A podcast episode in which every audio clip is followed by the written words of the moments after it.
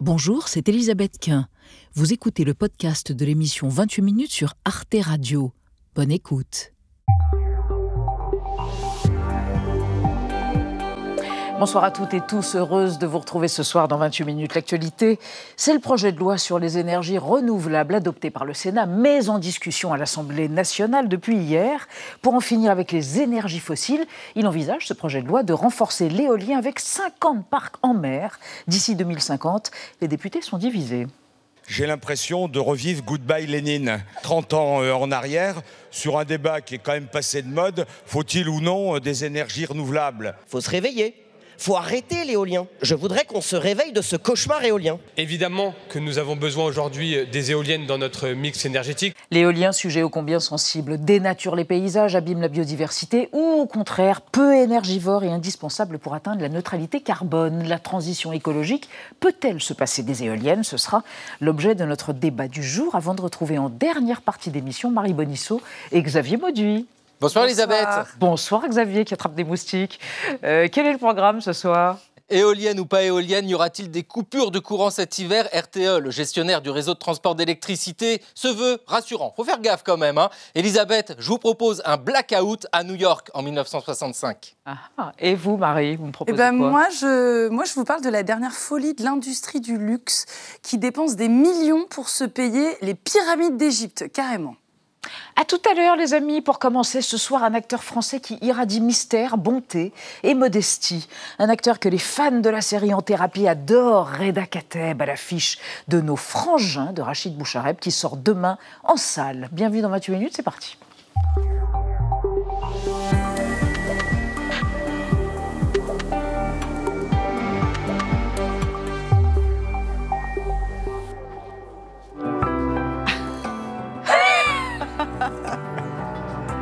Ben oui, c'est le générique d'En-Thérapie. Bonsoir, Reda Kateb. Bonsoir. Ben, vous êtes chez vous sur Arte. Bah, merci en tout cas de m'accueillir. Bah, enfin, écoutez, en mars 2021, vous n'étiez pas Adèle Chiban, flic de la BRI, un peu traumatisé par les attentats de 2015 dans cette série géniale, Si, si, vue par des millions de téléspectateurs? Absolument, ouais, ouais, ouais, sur la chaîne et sur le replay. euh, et sur le replay. Oh oui. Dans un moment un peu particulier qu'on Très. vit tous. Ouais. Voilà. Donc on est vraiment content de vous voir en chair et en os. Je vous présente Nadia Dame. Bonsoir, bienvenue Bonsoir, chez vous. chère Nadia. Et je vous présente Benjamin Sportouche. Bonsoir, cher Benjamin. Non, mais ça a changé votre vie ou pas en thérapie? On va parler bien sûr de nos frangins, mais ça a changé votre vie Euh, Votre vie qui est longue, vous avez eu mille vies, Reda Kateb. Mais, mais en thérapie, ça a marqué quelque chose? Bah, on, peut, on peut dire que chaque rôle marque quelque chose et change quelque chose, mais je ne saurais pas le décrire. C'est à nous de le dire. On va réfléchir. En attendant, votre portrait, réalisé par Gaël Legrain, on vous retrouve juste après. Malek, partenaire, Malik, c'est la règle de trois de Reda Kateb. Son père, Malek Eddin Kateb, est comédien. Il cofonde le Théâtre national algérien en 1963 et émigre en France quelques années plus tard. Il tourne dans les aventures de Rabbi Jacob, La Question ou encore Le Grand Pardon. Au théâtre, il joue Shakespeare, Brecht, Cocteau. En 1977, Reda naît à Ivry-sur-Seine. Son attrait pour le jeu naît, dit-il, vers l'âge de 3-4 ans, tandis qu'il observe son père en répétition. J'étais dans les coulisses et je voyais des adultes qui avaient la possibilité de garder une vie dans laquelle ils s'amusent. À la même époque, Malek Kateb joue dans une pièce de l'écrivain russe Isaac Babel. Il y a autre chose qui me rend furieux. Qu'est-ce que c'est que ce numéro avec la princesse? À l'âge de 8 ans, Reda Kateb débute sur scène. Trois ans plus tard, il joue dans Moa le fou, Moa le sage, mise en scène par son père. Il m'a beaucoup transmis à la façon des familles du cirque ou des clans dans les musiques traditionnelles, dit-il. Au cinéma, il veut être partenaire du réalisateur. C'est ainsi qu'il travaille avec Jacques Audiard en 2009 lorsqu'il interprète le dealer gitan Jordi dans Un prophète. Il procède de même avec ses collègues acteurs, notamment avec Viggo Mortensen dans Loin des Hommes en 2015. J'étais oui, très impressionné avant et ensuite très rassuré par le, le- euh, sa manière d'être là, d'écouter de, les autres, d'être à l'écoute et surtout de toujours travailler pour l'histoire. Avec lui, c'était non-stop. On restait éveillé jusqu'à 2h du matin pour parler des plans du lendemain, se remettre en question, précise-t-il. Depuis ses débuts, il a travaillé avec Catherine Bigelow, Claire Simon, Thomas Lilti ou encore Eric Toledano et Olivier Nakache. Dans Nos Frangins, il joue le rôle du frère de Malik Ousekine. Monsieur et Madame Oussekine Oui. Votre frère est mort cette nuit. Pourquoi vous nous montrez derrière une ville Le film raconte cet étudiant tué par la police dans la nuit du 5 au 6 décembre 1986, mais il évoque aussi Abdel Ben Yahya, abattu par un inspecteur ivre le même jour. Ces histoires ont vraiment eu lieu, ça nous a donné un sentiment de responsabilité, dit Reda Kateb. Nous étions là pour servir un geste de mémoire. Et Benjamin Sportouche nous faisait remarquer tout à l'heure que c'était il y a 36 ans, jour pour jour. Jour La pour mort- jour. jour pour jour, la nuit du, du- du- du 5 au 6, euh, la, la mort de Malik Oussekine. Votre grand-oncle, Kateb Yassine, a écrit, poète et écrivain, a écrit Tout l'homme est dans l'enfant. C'est la chute d'un de ses poèmes. Vous, vous étiez un enfant, vous aviez 9 ans, le jour où l'on a appris la mort de Malik Oussekine, tabassé à mort par des voltigeurs de la police, euh, rue Monsieur le Prince, à Paris, dans le 6e. Vous vous souvenez exactement de ce que vous avez lu, entendu à l'âge de 9 ans, avec une maman qui était euh, apparemment très engagée politiquement? Oui, oui, alors c'est très fort et en même temps, euh, dans un point de vue d'enfant, euh, j'étais, à l'école primaire à l'époque. euh, Je me souviens du climat qui, qui, qui régnait. euh, euh, moi, j'étais dans, un, dans une école en, proche- en proche banlieue, à Ivry-sur-Seine, et je me souviens de, de cette ébullition qu'il y avait dans le quartier latin, où tout d'un coup, euh, comme une espèce de nouveau mai 68, qui Contre les lois de Vaquet Absolument, contre Vaquet. cette, cette réforme de, de- de l'éducation. Euh, et, et d'événements finalement avant la mort de, Malik et d'Abdel, d'une surveillante de cantine qui était arrivée euh, euh, blessée euh, avec un, cocard le lendemain. Donc tout ça, c'est des choses qui marquent énormément. Et puis cette marche blanche, oui, j'avais pu y aller du haut de mes 9 ans euh, avec ma mère, et donc c'est des souvenirs qui sont restés euh, plantés très très fort en moi. ouais. On regarde la bande-annonce de nos frangins. Derrière des lycéens et des étudiants inquiets, ce sont les professionnels de la déstabilisation.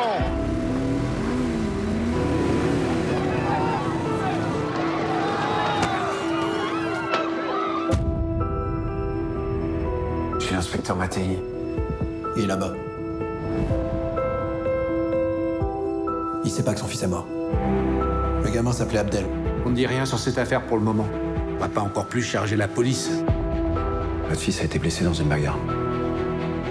Monsieur et Madame Oussekine Oui. Votre frère est mort cette nuit. Reda Kateb, vous l'avez dit dans de no- Pardon, vous l'avez dit dans de nombreuses interviews, vous ne voulez pas apparaître comme un artiste engagé parce que, je vous cite, l'engagement sert parfois d'excuse à un travail médiocre. Mais là, c'est l'exemple type d'un film engagé.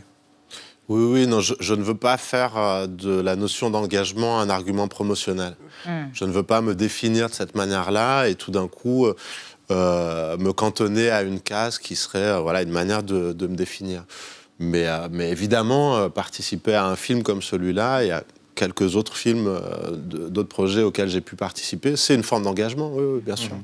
Mais avant même de faire du cinéma, vous avez fait du théâtre en usine, vous avez fait du théâtre en milieu carcéral, vous avez fait quantité de choses. Vous avez même été ouvreur, vous avez travaillé dans toutes sortes de salles de cinéma. Enfin, vous avez eu une vie au plus près des gens, au plus près des gens qui viennent consommer de la culture, notamment. Absolument. Et mon engagement, il est là. C'est ça. que de représenter la vie des gens, Oui. on doit d'abord être juste, Oui. d'abord être aussi juste que le réel, et apporter à des gens qui viennent dans une salle de cinéma un peu plus que le réel. Mm. Quand vous dites être un acteur, ça induit une forme de curiosité inépuisable pour l'altérité. Et d'ailleurs, c'est une antidote, de mon point de vue, contre l'embourgeoisement. Qu'est-ce que ça veut dire? Euh, bah, justement, à nouveau, cette notion de case, cette notion de, de cage, tout aussi dorée qu'elle puisse être, euh, peut nous limiter. Et être- Vous, les acteurs. euh, nous limiter, nous tous, je crois. En tout cas, c'est- mon point de vue. Et, et- et un acteur a la possibilité de voyager, évidemment, dans les, les- les milieux qu'il découvre, les rôles différents qu'il va jouer, mais aussi à l'intérieur de lui-même. Euh, un acteur qui chercherait en permanence à paraître, euh, comme vous le décriviez, sympathique, euh, euh, humble, doux, gentil, dans ses rôles, euh, se- se passerait à côté du voyage, pour moi. Mm. Vous êtes un grand cinéphile et Nadia va évoquer avec nous un classement qui tombe tous les 10 ans. Ouais, c'est c'est ça. ça, Nadia? Et là, il vient de tomber. Ouais, ouais, c'est un classement qui est très rare. Il est euh, publié dans la très respectée revue Sight and Sound. Elle a été fondée en 1932. Ce sont euh, 1600 critiques et spécialistes de cinéma qui établissent un palmarès des 100 meilleurs films de tous les temps. Et donc, on vient de l'apprendre. La première place revient, selon eux, à Chantal Ackerman pour Jeanne Dillman, 23 quai du commerce, 1080 Bruxelles. Le film est à l'image du titre, il dure 3h30, c'est un film de 75 avec Delphine Seyrig. Il a détrôné Vertigo de Hitchcock et Citizen Kane d'Orson Welles et je précise que c'est la première fois qu'une femme décroche la première place. Euh, c'est pas un exercice facile, mais en effet, vous êtes cinéphile. Il y aurait qui dans votre panthéon personnel? Euh, il y aurait beaucoup de monde, mais euh, je sais pas, il y aurait euh, Vittorio De Sica, il y aurait Eric Toledano et Olivier mm. Nakache, il y aurait Will Ferrell. Il n'y aurait pas Jean Gabin, il n'y aurait pas un film Évidemment, il y aurait Jean Gabin euh, qui, tiendrait, euh, qui tiendrait la boutique. Qui tiendrait la boutique C'est joliment dit. C'est lui qui recevrait. C'est ça, c'est le taulier. Faire de grandes choses et avoir une petite vie, c'est très joli. C'est un couturier qui est mort d'ailleurs, Albert Elbaz, euh, que vous connaissiez, qui avait dit ça un jour. Vous disiez de lui c'est un punk et vous avez toujours aimé, c'est presque devenu une sorte de devise ou un mantra, faire de grandes choses et avoir une petite vie. Vivre sous la ligne de flottaison, c'est ça que vous, que vous faites, vous? Alors, je ne sais pas si je fais de grandes choses et je ne sais pas si j'ai une petite vie. Mais en revanche, ça m'avait beaucoup touché de l'entendre euh, rapporter cette parole de sa mère qui lui avait dit essaye de faire des grandes choses et de garder une petite vie. Et donc, euh, sans me le répéter à moi-même comme un mantra, euh, je trouve que ça peut être une belle boussole. Reda Kateb, vous avez mis un certain temps avant d'éclore au cinéma. Vous avez une belle vie, une bonne vie, et pourtant vous êtes très mobilisé par la condition des intermittents du spectacle. Et vous dites, on devrait peut-être en France s'inspirer de ce qui se passe en Belgique, où lorsque les artistes, enfin lorsque les acteurs ont été pendant de nombreuses années acteurs, ils finissent par être artistes à vie et ils ont un petit revenu, enfin même un, un revenu minimum qui leur assure des vieux jours et qui leur empêche de terminer dans la dèche. On devrait faire ça en France? Alors, euh, peut-être. Je ne me souviens pas de cette interview euh, précisément où, j'ai dit ça, mais euh, peut-être, et peut-être plus que jamais, les mmh. artistes du spectacle vivant ont besoin d'être soutenus, ont besoin que ce qui fait notre chance ici en France euh, et qui nous est envié notamment euh, par les Américains, par beaucoup d'autres pays, soit encore plus soutenu. Notre exception culturelle. Et les salles, il faut que les gens retournent en salle. Votre film Nos Frangins sort demain en salle, dans beaucoup de salles. Il y a une désaffection pour les salles de cinéma, vous la comprenez, vous la, vous la déplorez? Je, constate, euh, comme tout le monde, que depuis euh, le, Covid, c'est très difficile de ramener des gens dans les salles qui, voilà, qui, qui ont changé d'une certaine manière leurs habitudes. Mm. Euh, mais je constate aussi qu'il y, y, y a, beaucoup de gens dans les salles enfin, où on présente ce film et où... Des jeunes, beaucoup? Oui, oui, oui, absolument. Ouais, un public vraiment très jeune, très concerné par le film. Euh, où tout d'un coup, euh, ça fait sens et il y a mm. une manière de... De, se l'approprier. Oui, de lire sa propre histoire aussi, d'une certaine manière. Voilà, Reda Kateb, grand acteur, et pas une patate de sofa, il va au cinéma. Il ne consomme pas le cinéma sur un canapé. Merci d'être venu sur le plateau de 28 minutes sur Arte. Et votre, votre film, le film de Rachid Bouchareb, Nos Frangins, est demain au cinéma. On passe à notre débat sur la bataille autour de l'éolien relancé en France avec le projet de loi en cours de discussion à l'Assemblée nationale. Le gouvernement veut accélérer la construction de parcs éoliens en mer, notamment pour atteindre à cette neutralité carbone nécessaire en 2050. Mais pour une partie de l'opinion, l'éolien, c'est du vent, voire pire, une tempête. Débat après la mise au point de Sandrine Le Calvez.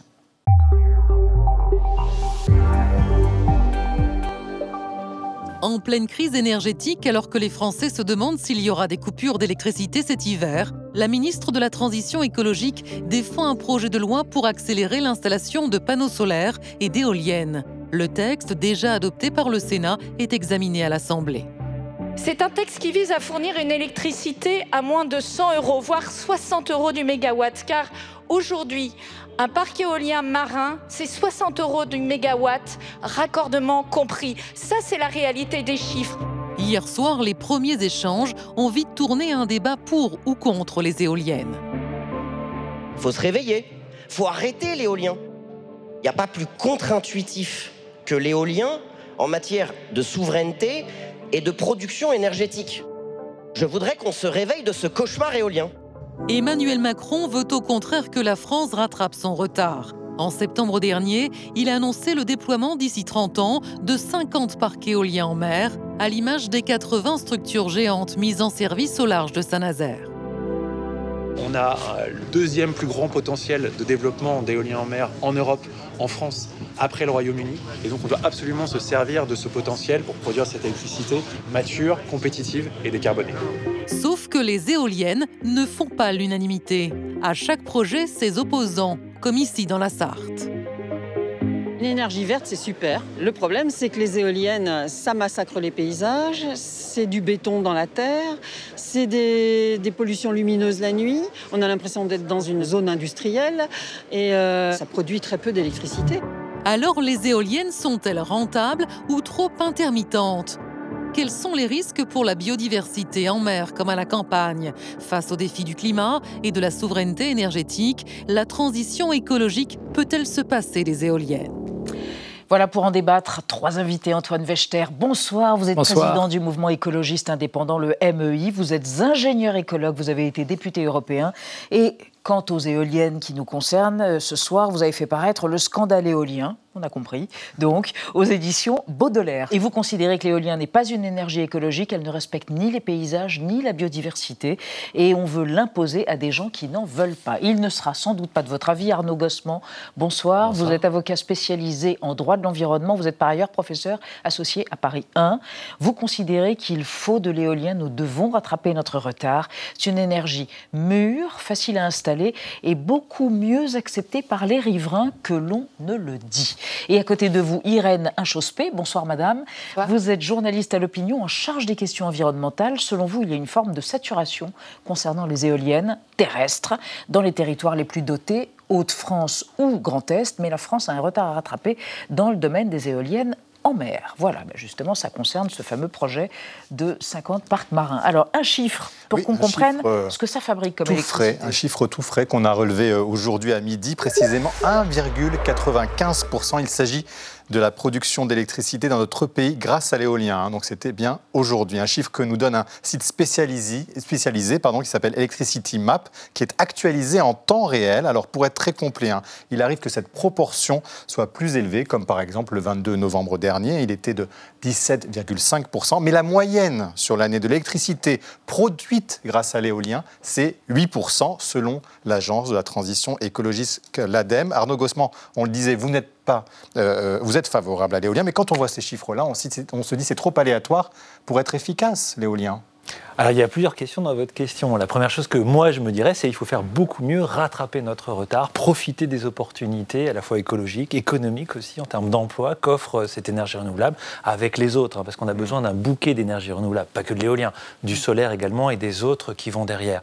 Si vous me posez la question ensuite, euh, alors, il y a, parce qu'il y a plusieurs questions dans, dans bah, votre question. Sur ce chiffre-là, mmh. moins de 2% aujourd'hui, 8% sur l'année, c'est pas beaucoup. Alors c'est comme si vous me disiez, regardez aujourd'hui, euh, il y a la moitié du parc nucléaire qui est à l'arrêt, arrêtons le nucléaire. Non, en réalité, nous avons besoin de toutes les énergies. Toutes les énergies sont intermittentes, toutes les énergies ont des facteurs de maintenance, euh, toutes les énergies vont produire en fonction de la source qui va produire cette énergie. Donc en réalité, ce qu'il nous faut, c'est l'ensemble de ces énergies, c'est ce foisonnement d'énergie, et c'est à cette échelle-là qu'il faut regarder ensuite notre mix énergétique, savoir s'il est carboné ou décarboné au contraire. Antoine Wechter, en même temps, c'est parce qu'on n'en a pas suffisamment. Si je suis aussi le raisonnement euh, d'Arnaud Gossement, c'est parce que nous n'avons pas assez d'éoliens, que nous n'avons pas assez de production d'électricité par l'éolien. Non, je vais prendre un exemple. Hein?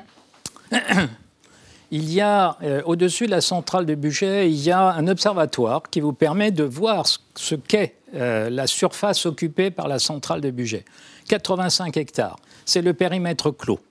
Quatre réacteurs, 3600 gigawatts. Imaginez maintenant qu'on veuille faire l'équivalent en éolienne. Il faut, au lieu de 0,85 km, il en faut 72 km d'éoliennes, mmh. placées chacune 200 mètres à 200 mètres, qui est la contrainte euh, pour les implanter. Pour obtenir la même production électrique, ça Non, même pas. Pour obtenir la même production d'électrique, il faut encore multiplier par 3 parce que précisément, le taux de charge des éoliennes en France, en moyenne, est de 22 donc voilà, vous voyez à peu près ça. Ça, c'est juste pour illustrer la mhm. différence entre une énergie concentrée et une énergie diffuse. Une énergie diffuse, c'est par exemple en effet euh, les éoliennes, et par conséquent, cela explique aussi le fort impact aujourd'hui de ce type d'énergie, c'est-à-dire obligés de, de multiplier les éoliennes à travers le territoire, avec un impact sur le paysage très On en parlera tout à l'heure de ça. Mhm. Ouais, Voilà. ouais, de- de- de- des- des impacts Ouais. écologiques. Mais Irène Achospé, Irène combien, Achospé. et combien ça coûte une éolienne d'ailleurs? On se posait la question en préparant cette émission à construire. C'est- C'est c'est très cher, c'est déjà un investissement massif ou pas? C'est c'est- c'est cher, euh, c'est cher au début, effectivement, une éolienne. On estime que là, pour euh, continuer à développer et poursuivre ce qu'a dit Emmanuel Macron, c'est-à-dire doubler le nombre d'éoliennes, mais il a freiné aussi, il a freiné récemment en disant ça ne sera pas fait sur 15 ans, ça sera fait sur 30 ans, l'éolien Ouais. terrestre, parce que l'acceptabilité sociale est quand même assez faible. Ça sera 15 milliards d'euros par an, donc c'est quand même assez cher. Mais il faut noter quand même qu'aujourd'hui, ces, ces énergies qui ont été très subventionnées, elles remboursent à l'État actuellement, parce qu'il y a un système de, de prix garanti qui fait que comme les prix des marchés sont très élevés, supérieurs au prix que garantit l'État, eh bien elles, ont, elles vont verser 11 milliards d'euros à l'État, c'est-à-dire qu'elles vont finir par rembourser la totalité des subventions qu'a donné l'État pour les développer. Et elles ont en, en plus réussi à baisser considérablement. Il y a eu des progrès techniques qui étaient, je pense, inenvisagés à une certaine époque. C'est allé très vite. Donc maintenant le coût est très bas. Donc moi je pense qu'il faut effectivement continuer à développer, mais votre chiffre montre bien qu'il ne faut pas faire que ça, bien entendu. Hein, ça ne suffira pas, il faut en faire en mer et il faut continuer le nucléaire également, qui va aussi coûter très cher. Donc on se demande où on va trouver tout cet argent, mais ça c'est une, c'est une autre question. Mais c'est vrai que c'est long de construire un parc éolien. Écoutez ce que dit Pierre Cazeneuve, il est député de la majorité présidentielle et spécialiste du sujet. Actuellement, pour accorder un projet d'énergie renouvelable, nous mettons deux fois plus de temps que nos voisins européens. Pour ne prendre euh, qu'un exemple, le parc euh, d'éoliennes en mer de Saint-Nazaire, quand il a débuté, je passais mon brevet des collèges. Il a été inauguré seulement cette année par le président de la République. Le projet de loi doit nous permettre de rattraper notre retard Bon, il est quand même très jeune, hein, notre député, puisqu'il est né en 1995. Mais c'est vrai que Saint-Nazaire, hein, le parc éolien en mer, il a fallu 10 ans pour sa mise en œuvre, après l'autorisation de sa construction. Arnaud Gossement, c'est vrai qu'on se dit bah, que c'est c'est pas si évident que ça. Ça prend du temps et du coup, ça ne va pas venir compenser le manque d'énergie qu'on a actuellement. J'étais à une audience ce matin où je défendais un parc éolien. Ce parc éolien a été conçu en 2014. Et vous voyez, nous sommes en 2022 et on est encore au procès. Il faut savoir que 100% des parcs éoliens en mer font l'objet de recours d'un petit nombre de personnes, et on reparlera d'acceptabilité. Et les éoliennes terrestres, on est à plus de 70%. C'est une stratégie de guérillage judiciaire, deux recours qui sont faits, avec des investisseurs qui vont hésiter ensuite à ce que les parcs soient construits lorsqu'il y a un recours en justice. Ce qui explique ces délais totalement anormals. On- est à 10 ans en Ce sont moyenne. les recours qui ralentissent Bien la sûr, construction tout à fait. Ah oui On est au double, au triple, au quadruple de nos voisins européens parce qu'effectivement, il y a le droit au recours aussi. qui- mais derrière, il, peut y avoir aussi des abus de ce droit au recours. Antoine Wechter, pas d'accord. Non, je ne partage pas du tout ce point de vue. Quand je vois le nombre de demandes qui m'est fait de venir soutenir des associations un peu partout en France contre les éoliennes, je me dis non, l'acceptabilité sociale est en réalité extrêmement faible. Et je pense d'ailleurs, c'est un des vrais scandales finalement du déploiement des éoliennes, c'est que l'État a complètement abandonné son rôle de planification et de régulateur. Nous sommes en face euh, finalement d'une situation, moi j'appelle ça une dictature libérale, c'est-à-dire où on a abandonné à des agents euh, économiques le soin de, de développer, de mettre en place, et on a mis en quelque sorte, euh, les- on a créé les conditions à la fois pour réduire la possibilité d'intervention des citoyens, d'une part, et aujourd'hui avec la loi dont il est question, on prétend même mettre entre parenthèses pendant quatre ans toute la législation qui concerne les espèces protégées pour effectivement éviter les, les recours les rec- et, et les longueurs en quelque sorte Oui. dans les procédures. Mais, est-ce que, mais, mais Arnaud Gossement, du coup, est-ce qu'il faut enlever le droit de veto des maires? C'est ce que euh, propose le gouvernement. Il dit bon, ben, il faut aller plus vite. Alors juste un point. D'abord, s'il y a une planification et dans le projet de loi ils vont euh, la- la- l'accélérer, ce qu'on appelle les schradettes, les schémas régionaux d'aménagement et développement du territoire, les régions le font, il y a des zones favorables pour l'éolien, on ne peut pas les mettre n'importe où, et les maires ont leurs plans locaux d'urbanisme pour maîtriser leur territoire, j'en passe et des maires. Ce sont les préfets qui instruisent les dossiers, il y a des enquêtes publiques, il y a des débats publics avant. Non, Sur l'acceptabilité, juste un point, excusez-moi, ça fait 10 ans qu'on fait des sondages, y compris l'ADEME, indépendants, 75%, y compris des riverains, veulent des éoliennes et financent ensuite via des financements participatifs ces parcs. Donc on ne peut pas dire que ce n'est pas accepté, c'est faux, c'est le contraire qui se passe. Et vous avez des contraintes administratives. Il faut savoir que pour faire un parc éolien, vous avez minimum deux ans de procédure, une vingtaine d'autorités à consulter, et ce que vous avez dit est faux. Il n'y a rien dans le projet de loi, ni sur le droit de veto des maires, ni sur la dérogation espèces protégées. L'article 4 a été supprimé en commission, donc ce n'est pas vrai. Oui, c'est vrai, elle a été proposée par le gouvernement, supprimée en effet. L'une des trois conditions, mais ce n'est pas, pas un moratoire. Voilà, euh, et il est question de la remettre. Euh, une réaction d'Irène Inchospé sur le, les 75% de riverains qui sont favorables aux éoliennes. Ce sondage, c'est un sondage ou c'est ça semble une acceptation massive. Après, je ne suis pas sûre que dans le, Grand Est ou les Hauts-de-France, ou qui même sont les plus pourvus, hein, qui sont les plus pourvus, ou même Elisabeth Borne, lorsqu'elle était ministre en 2019 de la transition écologique, avait fait des déclarations en disant je ne comprends pas comment on a pu faire ça, comment on a pu euh, faire ça de manière aussi euh, anarchique. Il y a des villages qui sont, disait-elle, ce sont ses propres termes, qui se retrouvent encerclés par les éoliennes. Donc euh, je pense que l'acceptabilité sociale dans ce, dans ce cas-là, elle est extrêmement faible. Pour aller de temps en temps en Picardie, je vois effectivement des panneaux non aux éoliennes. Bon, l'idée, c'est de les mettre maintenant là où il y, en a moins. Je pense que c'est possible parce qu'il y, a, y, y a des coins qui ont été épargnés. Je ne sais pas pourquoi. En Haut-de-France, je sais pourquoi ça s'est autant développé parce que c'est une région qui n'est pas très riche. Donc euh, les paysans, quand vous leur proposez de mettre des éoliennes dans leur champ, bah, ils acceptent. Combien touche, combien, combien touche quelqu'un qui a un champ et dans lequel on lui dit ça, ça, dépend. Ça, dépend. Ça dépend. Ça dépend beaucoup des promoteurs. Alors, je propose qu'on aille en Bretagne. Hum. On va évoquer avec Nadia une initiative citoyenne extrêmement originale à propos justement de cette acceptabilité. Oui, l'éolien citoyen. Ouais, Ce sont euh, ces parcs qui sont gérés, qui sont surtout décidés par les riverains eux-mêmes. Ça n'est pas imposé d'en haut. Vous allez le voir, ça change tout. Le projet le plus ancien, donc, il est né dans les années 2000 euh, à Bégane, dans le Morbihan. C'est un homme, un prof à la retraite, qui veut implanter une éolienne dans son jardin. Il en parle à ses voisins, qui en parlent à leurs voisins, qui en parlent à leurs voisins. Tout ça, ça finit par rassembler 1000 habitants. Chacun investit 2000 euh, euros en moyenne, ce qui n'est pas rien. Pour le reste, des emprunts sont contractés, des fonds sont injectés par des structures locales d'économie sociale et solidaire. On arrive à un budget total de 12 millions d'euros et en 2014, leur projet, leur parc éolien pardon, est inauguré. Fait rarissime, entre-temps, aucun recours n'a été euh, déposé et en 2020, ce parc a produit la consommation électrique annuelle de plus de 15 000 personnes. Et j'ajoute également que les riverains investisseurs, appelons-le comme ça, ont également pu toucher des dividendes assez importantes. Si on sort de ce cas précis, euh, dans le reste de la France, on compte environ 300 projets de ce type, ce qui est très anecdotique par rapport à l'Allemagne ou encore au Danemark, où une grande partie du renouvelable électrique appartient à des particuliers et également à des agriculteurs. Antoine concrètement, ces gens-là qui veulent des éoliennes chez eux, vous leur dites non, en fait, il ne faut pas? Ça n'enlève rien à l'impact de l'éolien. Mmh. Et ça n'enlève, pas, euh, ça n'enlève rien au fait que l'éolien en France ne sert pas à grand-chose. Pourquoi ça ne sert pas à grand-chose? Tout simplement parce que c'est une énergie intermittente, que nous avons le mix énergétique le plus vertueux en matière de décarbonation.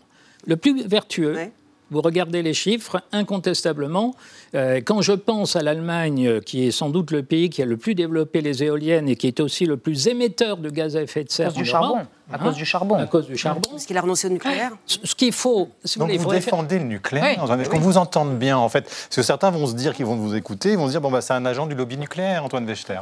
Alors, je rappelle que j'ai été euh, sans doute un des premiers manifestants contre la centrale nucléaire de Fessenheim en 1973, 72 déjà d'ailleurs, mais en 73, nous avons distribué des tracts aux manifestants et nous manifestions avec eux en disant ça ne sert à rien de manifester contre le nucléaire si on ne réussit pas à éviter l'accroissement de la consommation d'électricité. 10% à l'époque, c'est ce qui était prévu. Et je dois reconnaître, pendant 30 ans, nous avons proposé, nous avons demandé la sobriété énergétique, nous avons demandé mmh. qu'on modifie nos comportements de consommation pour réduire cette consommation d'électricité. Et aujourd'hui, je suis bien obligé de dire que nous sommes en échec en échec. Cette croissance, elle a continué. Aujourd'hui, avec la voiture électrique et tout le reste que l'on envisage, avec la numérisation de toutes choses, la consommation d'électricité augmente.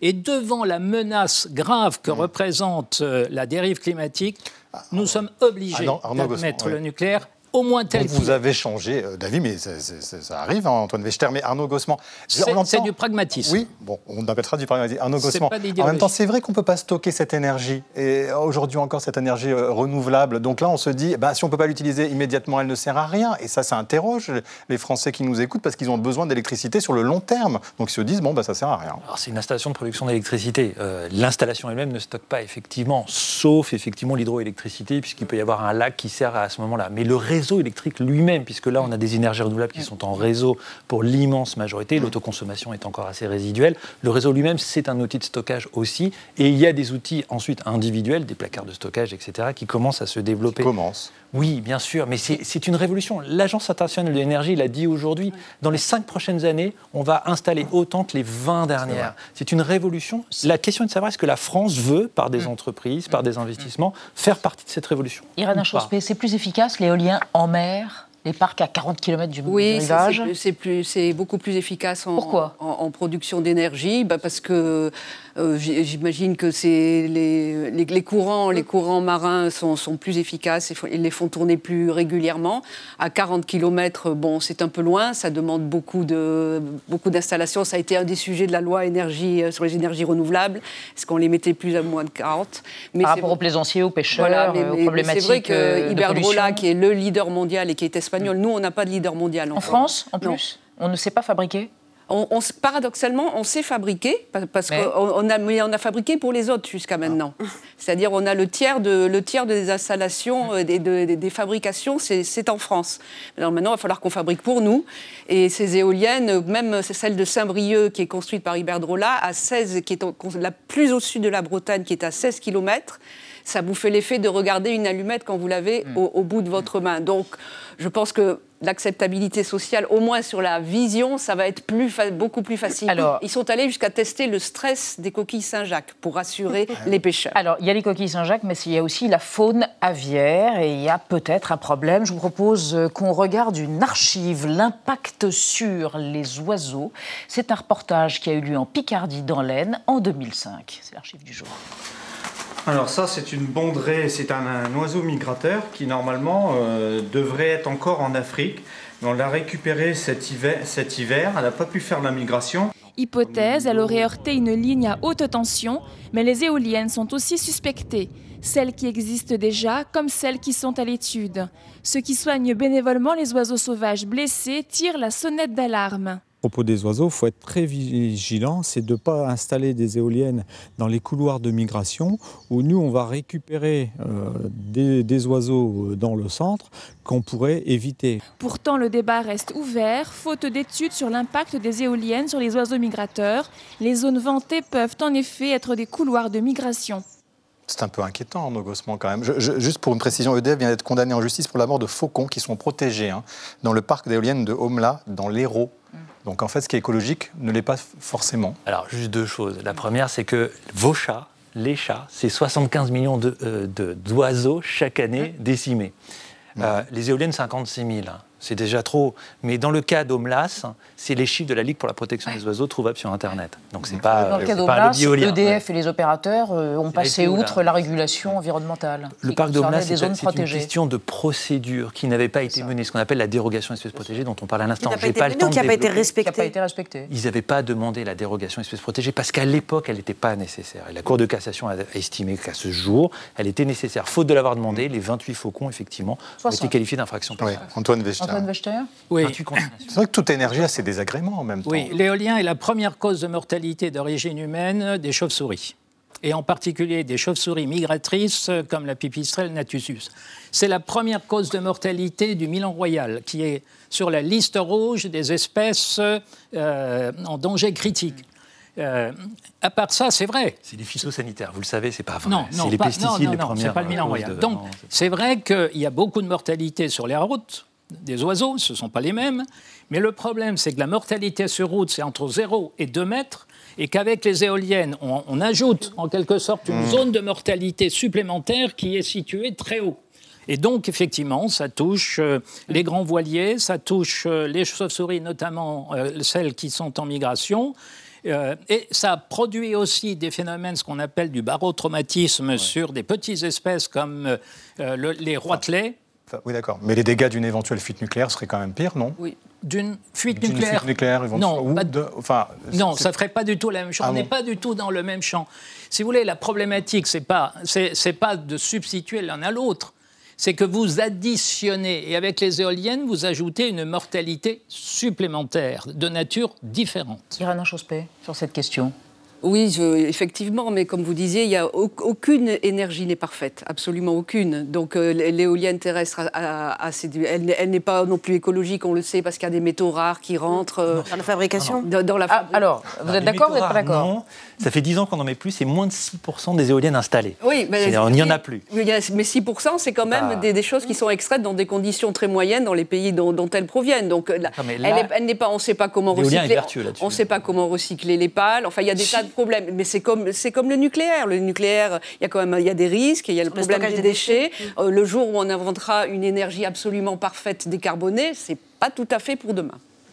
Excusez-moi, sur le recyclage, pardon, c'est une obligation. Le recyclage des pales, hein, on parle des oui. pales, entre autres. D'abord, la- totalité jusqu'aux fondations, parce qu'il y a des fake news sur le fait que les fondations resteraient, etc. 90% doit être recyclé. Oui. Ça, c'est la loi depuis 2020. Est-ce Que, que ça soit les Oui. anciennes ou les futures. Aujourd'hui, on ne pas des parcs en masse. Ils sont trop récents, ces parcs. Un parc, c'est 20 ans minimum d'exploitation. Mhm. Donc oui, ça se recycle et ça se recycle bien. Et effectivement, il y a des travaux sur les pales composites et il y a des brevets qui ont été euh, déposés pour pouvoir recycler les pales composites. C'est l'une des installations qui se recycle le mieux pour le coup. Merci à tous les trois. En tout cas, on a bien compris vos positions respectives. C'était passionnant. Est-ce qu'on peut se passer des éoliennes? Voilà, chacun se sera fait son avis après votre intervention et ce débat. On reste dans l'actualité, Xavier Baudu, à propos des coupures de courant. On reste toujours évidemment dans les problématiques d'énergie. Marie Bonisseau, qui elle va évoquer la stratégie de l'Égypte pour redorer son image. Mais d'abord, Thibault Nolt, il recense les mots vedettes de l'actualité ce soir. L'effet Streisand, comme Barbara. Voilà, bah c'est entendu. Bah, elle est géniale, Barbara. Il existe un phénomène de psychologie sociale qui s'intitule l'effet stressant. Le fameux effet stressant. C'est l'effet stressant. Évidemment, il y a ce qu'on appelle l'effet stressant. Qu'est-ce que ça veut dire? Exactement ce que ça dit. Merci de m'en dire un peu plus. Entendu. La vie secrète des mots vedettes. Effet stressant désigne l'effet boomerang qui se produit lorsqu'en voulant dissimuler ou censurer une information, un petit cachotier obtient le résultat inverse et l'information qu'il voulait étouffer est largement diffusée. Effet stressant traduit ainsi un effet pervers et parfois accompagné, soyons francs, d'une joie mauvaise de type bien fait pour lui. Exemple, un magasin retire de la vente un jeu de société qui consiste à gérer un groupe antifa, sous la pression notable d'un syndicat policier et d'élus RN chiffonnés par tant de violence. En 48 heures, l'effet stressant fait plier le distributeur Poltron et transforme le jeu en best-seller. Une enquête de presse est censurée à la demande d'un maire indélicat. Un documentaire inconfortable pour le banquier qui finance son groupe est censuré par l'actionnaire d'une chaîne cryptée. Une œuvre majeure sur la Shoah est censurée pour huit gros mots et une femme nue par l'État puritain du Tennessee. Tous ont été vengés par l'effet Streisand. Cet impitoyable retour de manivelle doit son nom à Barbara Streisand, gamine middle class de Brooklyn, devenue artiste polymorphe, chanteuse aux 150 millions d'albums écoulés, dont 70 à domicile, mieux que Beyoncé ou Madonna. Actrice oscarisée deux fois et à une époque la mieux payée. Icône gay des années 80 et surtout belle-mère de Josh Brolin. En 2003, Barb avait réclamé 50 millions de dollars à l'auteur de photos aériennes de son manoir de Malibu pour atteinte à la vie privée. Elle a perdu le procès, payé les 177 000 dollars de frais d'avocat du photographe, et l'image, vue six fois avant le procès, a été téléchargée plus de 420 000 fois après. Effet stressant, effet stressant. Hein, on s'en souviendra, hein, F.S. Streisand. Alors, bonsoir Marie Bonisseau, ravie de vous voir. Et vous? Bonsoir, Ça va. Xavier Très bien. Maudu? Regardez-le, il ondule dans la lumière. Bon, alors, Xavier Maudu, est-ce qu'il faut craindre des coupures d'électricité cet hiver? RTE, le gestionnaire de réseau de transport d'électricité, se montre rassurant, notamment avec l'application EcoWatt pour annoncer que le réseau est surchargé. Ça vous a rappelé un blackout à New York dans les années 60, avec des rumeurs Mmh. démographiques et énergétiques. Oui, beaucoup Hein d'énergie dans cette Ouais, histoire-là. Il est pré- Corporelle. Ah, corporelle, Ouais. oui. Il est précisément 5h27 de l'après-midi, ce 9 novembre 1965, quand New York est plongé dans le noir. C'est le blackout, la panne d'électricité géante, qui touche tout le nord-est des États-Unis. Ça va jusqu'au Canada. Il faut se rendre compte, ce sont 30 millions de personnes qui n'ont plus accès à l'électricité. Ça veut dire pas de lumière, pas de chauffage pour ceux qui utilisent du chauffage électrique, pas le confort moderne, ils peuvent pas regarder la télé. Ah, c'est dur là. Et pourquoi la panne? Alors, c'est l'hiver, hein, donc euh, tous les chauffages électriques sont poussés au maximum et un relais lâche. C'est dans l'Oregon. Donc, délestage vers les autres lignes du réseau qui, elles, à leur tour, sont saturées. Bah, tout simplement, c'est l'effet domino. hein. Les gens, eux, constatent des variations de puissance, les ampoules euh, grésillent, et puis soudain, mais il faut que quelques minutes hein, entre la panne et le blackout. Il n'y a plus de lumière. Ce sont des dizaines de milliers de personnes bloquées dans le métro à New York, qui sont dans le noir. Alors, quand ils sortent, il faut rentrer à la maison. Mais comment, comment Les bus sont pris d'assaut, et donc là, les gens bah, errent dans la ville, dans le noir, chose alors, positive dans cette histoire-là, c'est la pleine lune. Donc, vous voyez, les gens se baladent au clair Ah. Et de donc, ça n'est pas le chaos. non, c'est pas le chaos. hein. Il n'y a pas de panique, pas de pillage. En 1965, en plus, la lumière est rétablie. Alors peu à peu. C'est-à-dire que le lendemain matin, quand les gens se réveillent, ça va, il y a de la lumière. Mais entre-temps, il s'est passé des choses. Ah, bien sûr, dans l'obscurité. Eh oui, alors, mais c'est ça, c'est très intéressant ce qui se passe. Parce que neuf mois plus tard, le New York Times publie une série d'articles qui bah, constate une augmentation des naissances enregistrées dans les hôpitaux à New York. Ça veut dire que les gens auraient profité de l'obscurité pour faire des kikouteries. Les coquins, c'est absolument pas possible ce qui se passe là. C'est un Mais- mythe. C'est un mythe, eh ce oui, à ce moment de l'histoire, ce ne sont plus d'électriciens dont nous avons besoin, mais de démographes. ça, oui. Et là, vous avez un démographe qui s'appelle Jerry Charles Audrey, qui euh, est sociologue aussi, qui prend les données, qui étudie tout ça et qui démontre que c'est une idée fausse. Oui. Il y a une augmentation légère des naissances, mais elle est complètement naturelle, Euh, comme ça arrive régulièrement. Sauf que habituellement, personne le remarque. Mais là, l'analyse erronée est de relier cette toute petite augmentation des naissances bah, au blackout. L'histoire était trop belle. Et voilà, c'est extrêmement séduisant, mais ces bébés-là ne sont pas nés du coup de la panne. Marie, vous nous emmenez devant les pyramides de Gizeh en Égypte, où apparemment euh, bah, l'Égypte précisément revient à la pointe de la mode. Oui, oui, oui. Et ce, grâce à un défilé auquel je n'étais évidemment pas conviée, Ah, bien mais dont j'ai vu énormément de photos, tant le show se voulait iconique. 75 mannequins Dior au coucher du soleil devant la plus vieille merveille du monde, la pyramide de Khéops. C'était ce week-end.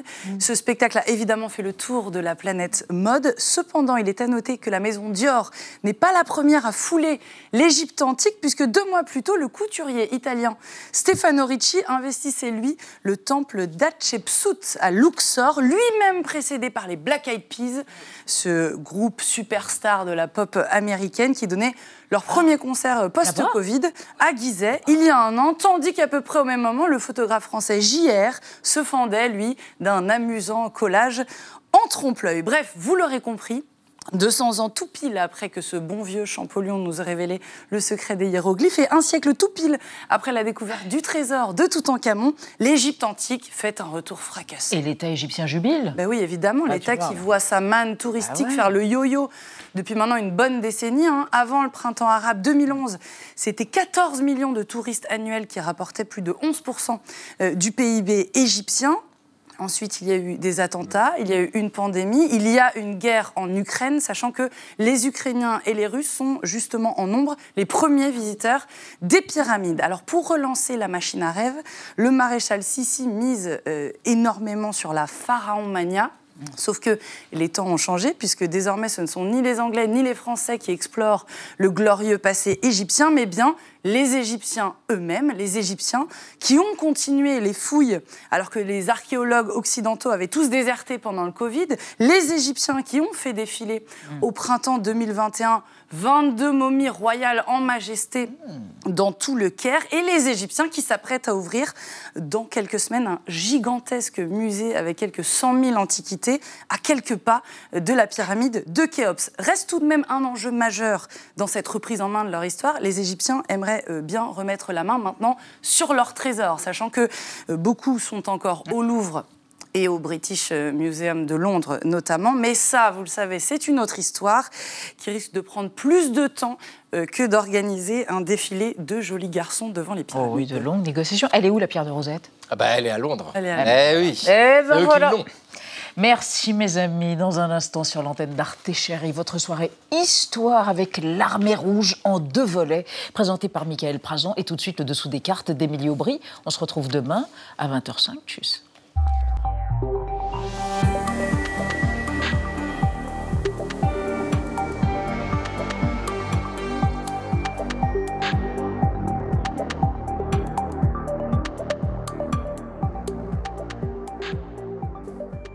Retrouvez le podcast de 28 minutes sur toutes les plateformes de podcast et sur arteradio.com. Et pour soutenir l'émission, abonnez-vous, commentez, critiquez, mettez des étoiles et partagez le podcast avec vos proches.